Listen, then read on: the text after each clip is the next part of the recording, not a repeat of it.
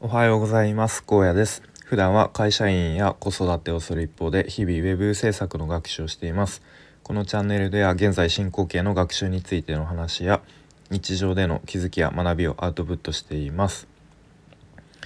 えっと今日はですねちょっと会社の上司の愚痴を言いたい気持ちを、えー、ちょっとそこで一歩踏み込んで、まあ、なんでこういう風な言動をとってしまうのかなみたいなちょっと冷静になって考えてみましたみたいな話をしてみたいと思います。と昨日の会社でのエピソードから、まあ、ちょっと話そうと思うんですけどとそうですねえっ、ー、とまあすごくざっくり言うと、まあ、その上司に定期的に、えー、まあ、活動報告みたいな、まあ、こんなことを、えー、今週はやりましたみたいな。ものを、まあ、すごく簡単に、え提出する機会がちょこちょこありますと。でまあそれについて、まあ、ちょっと呼ばれてであのでもなんかねその時点でもうちょっとこう若干機嫌悪そうだなみたいのはあのそういうオーラは出ていました。でこう呼ばれてあなんかちょっと言われんのかなみたいな、うん、言われそうだなっていうこう空気は感じ取りつつ。でなんかこの部分ここのこの部分ってどどういう意味なのみたいな。でまあ僕が「まあ、こここういう意図です。こういう意味です」って言ったらいや意味わかんないみたいな。ん？どん？どういうこと？っていう感じでちょっとそういう感じで返されました。でああのこういうこうこうこういう意味ですと答えて、まあ、この時点で、うんまあ、ちょっと面倒くさくなりそうだなっていうのはうすうす気づいてましたと。で、まあ、上司の方が「いやいやいやこれの意味って分かってる？こうこうこういう意味だよ分かってんの？みたいなうんなんかちょっとそういう感じで言われます。まあ結構普段から、まあ、こういうことはよくあるんですけどで、まあ、以前の僕だったらもうこの辺でまあちょっとこうなんだろうな。もうこちらが折れてというか、まあ、ちょっとこう下手に出てというか、うん、あの、まあ、100%上司の言うことが合ってますよっていう なんか体制をとってまあそのなんだろうな。気が済むのを待つというかまあこれもあんまり良くないのかもしれないですけど。だったんですけど、まあ、昨日の昨日は、まあ、ちょっと、うん、自分の意見や考えも一応あったんで、まあ、それちゃんと伝えた上で、うん、会話した方がいいなと思って。いやでも僕の中ではこういう考えがありましたというふうに伝えたらもうちょっとこの時点でなんだろうな向こうもあこいつちょっと反発してきたなじゃないけどなんか言い返してきたなみたいに思ったのかちょっとこうなんだろう言い方がちょっと荒くなってきて「いやいやお前分かってる?」みたいな「まるまるなんとかなんとかだよ」みたいな。これってじゃあ社長とか部長にも同じ報告できんのみたいな うん、でこう決め台詞みたいな「お前の考え間違ってんだよ」っていうことを言われました。で、まあ、このセリフ何回か聞いたことあるんですけど結構この全否定される「お前の考えは間違ってる」っていう言い方をされるとうん結構ああ来たなっていう感じになっちゃってでもこの会話続けても何も生まれないなと思ってしまっててああもう面倒くさくなってきたなもうこの会話してる時間が無駄だなと思い始めてもう最終的には僕が「あなるほど。確かにそうですね」みたいな「了解です。次から気をつけます」みたいな感じで。まちょっとこう、まあ、相手の気持ちをまたちょっと上上機嫌にするじゃないけど、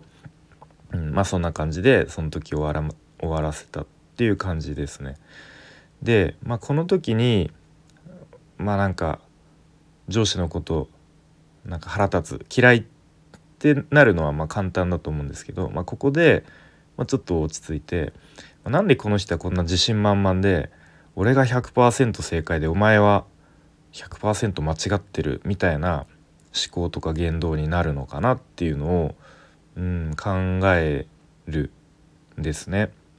で、まあ、もしかしたらその上司自身も若い時に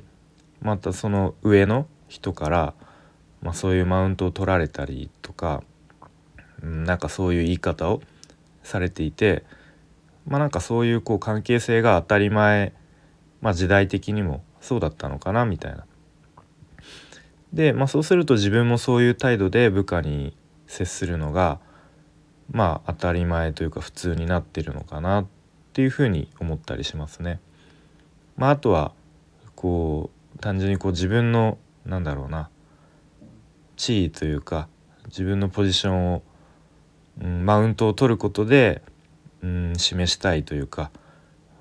うん、まああとはなんか単純に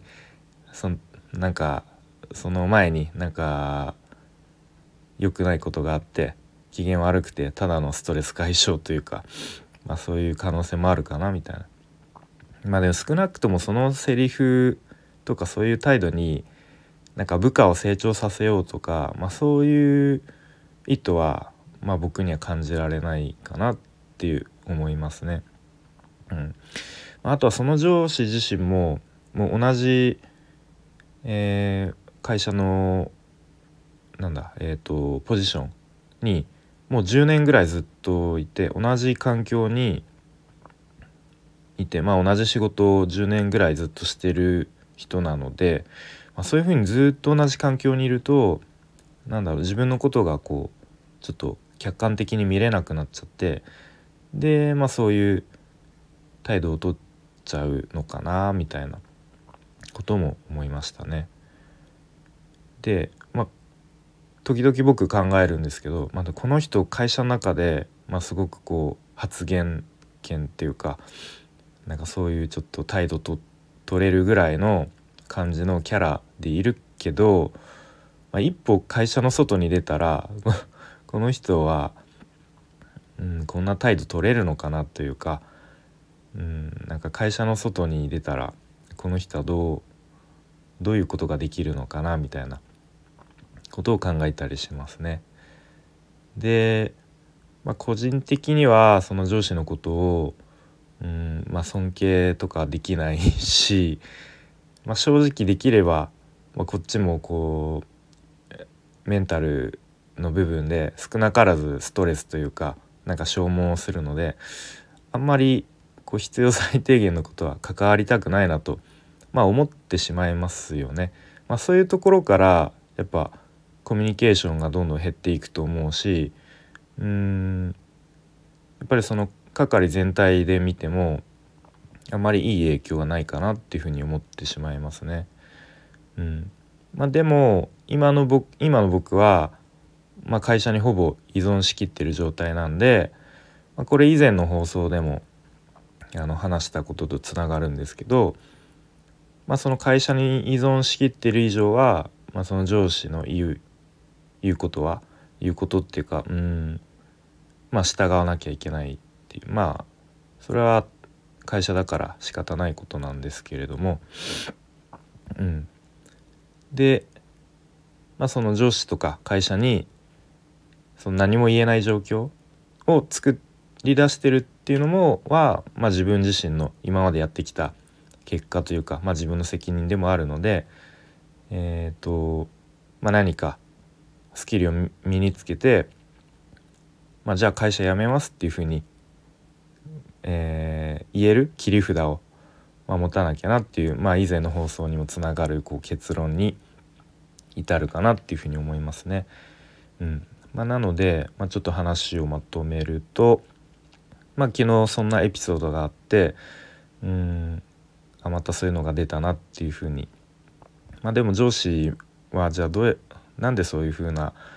態度言動を取るのかなっていうふうに考えた上で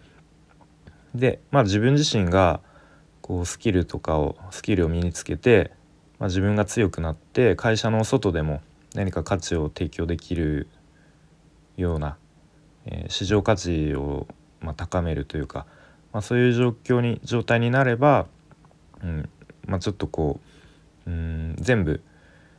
あの会社とか上司の言われるがままではなくて、まあ、じゃあ辞めますって言えるぐらいのこう交渉できる力を、まあ、自分がつける必要があるかなっていうふうに思いますね。でまあ、そういうのはそういうスキルとかっていうのはすぐに身につくものではないと思うんで、まあ、時間をかけてコツコツとやっていくしかないっていう、まあ、いつもの、えー、結論に至りますね。でまあ無理やりというか、まあ、むしろそういうふうになんか自分がスキルを身につけてあのそういうふうに力つけなきゃいけないなって思わせてくれた部分では、まあ、上司に感謝したいかなっていうふうになんだろう、まあ、ちょっと皮肉を込めて言えるかなというふうに思います。い、ということで、まあ、ちょっと今日は、まあ、上司のぐ半分口でうん半分、まあ、ちょっとじゃあ自分は今後どうしたらいいかなみたいなことを話してきました。